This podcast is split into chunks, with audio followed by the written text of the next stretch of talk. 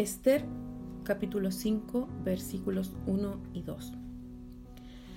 Aconteció que al tercer día se vistió Esther su vestido real y entró en el patio interior de la casa del rey, enfrente del aposento del rey, y estaba el rey sentado en su trono en el aposento real, enfrente de la puerta del aposento. Y cuando vio a la reina Esther, que estaba en el patio, ella obtuvo gracia ante sus ojos, y el rey extendió a Esther el cetro de oro que tenía en la mano. Entonces vino Esther y tocó la punta del cetro.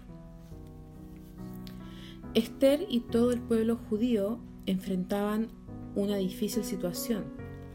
Había sido dictado un decreto de parte del rey que ordenaba la destrucción de todos los judíos.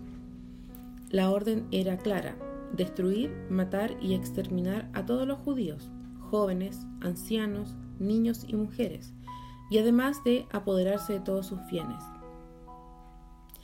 Esther se prepara para presentarse ante el rey y así poder interceder por su pueblo. En los versículos que leímos en el comienzo nos muestra un detalle que pareciera ser no tan importante, pero aquí la Biblia lo menciona. Esther se vistió su ropa real, vistió Esther su vestido real. No cualquier ropa, sino que fue eh, la que correspondía llevar ante una situación de este tipo. Pudiésemos tal vez suponer, la Biblia no lo menciona, pero pudiésemos tal vez, tal vez suponer que Esther pensó en la ropa que al rey le gustaría ver, o tal vez el color que el rey le gustaría, o de su preferencia, quizás. Pero ella se preocupa de ponerse su vestido real.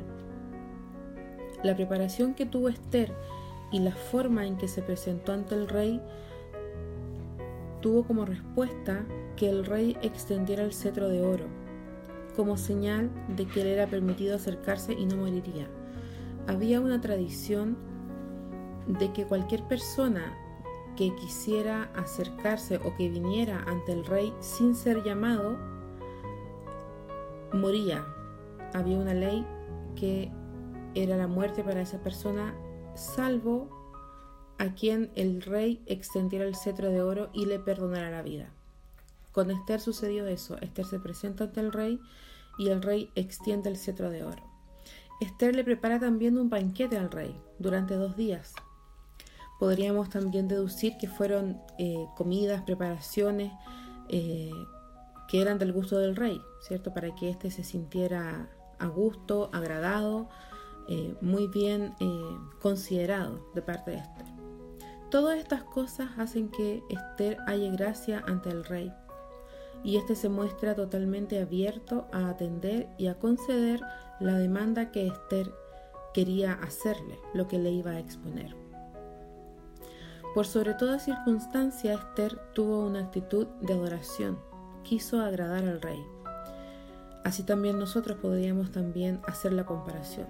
¿Cuál es nuestra actitud cuando nos toca enfrentar alguna situación adversa?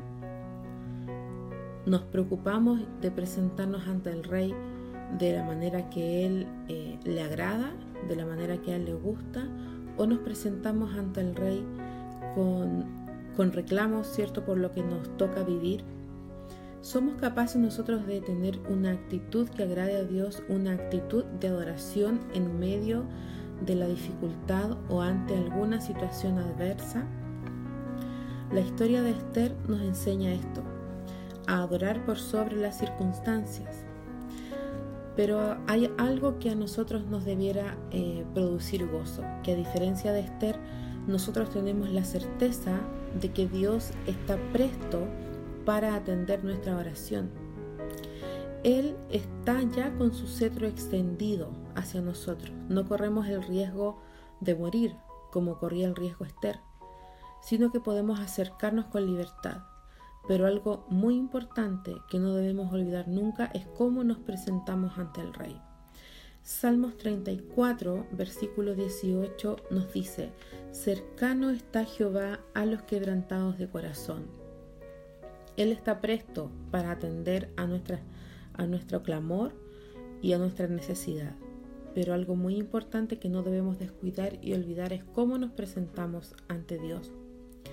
Cualquiera sea el decreto que se haya declarado sobre tu vida en este tiempo, en este día, en esta semana tal vez, ten la certeza de que el cetro de oro ya está extendido hacia ti, está extendido a tu favor y que puede ser revocado.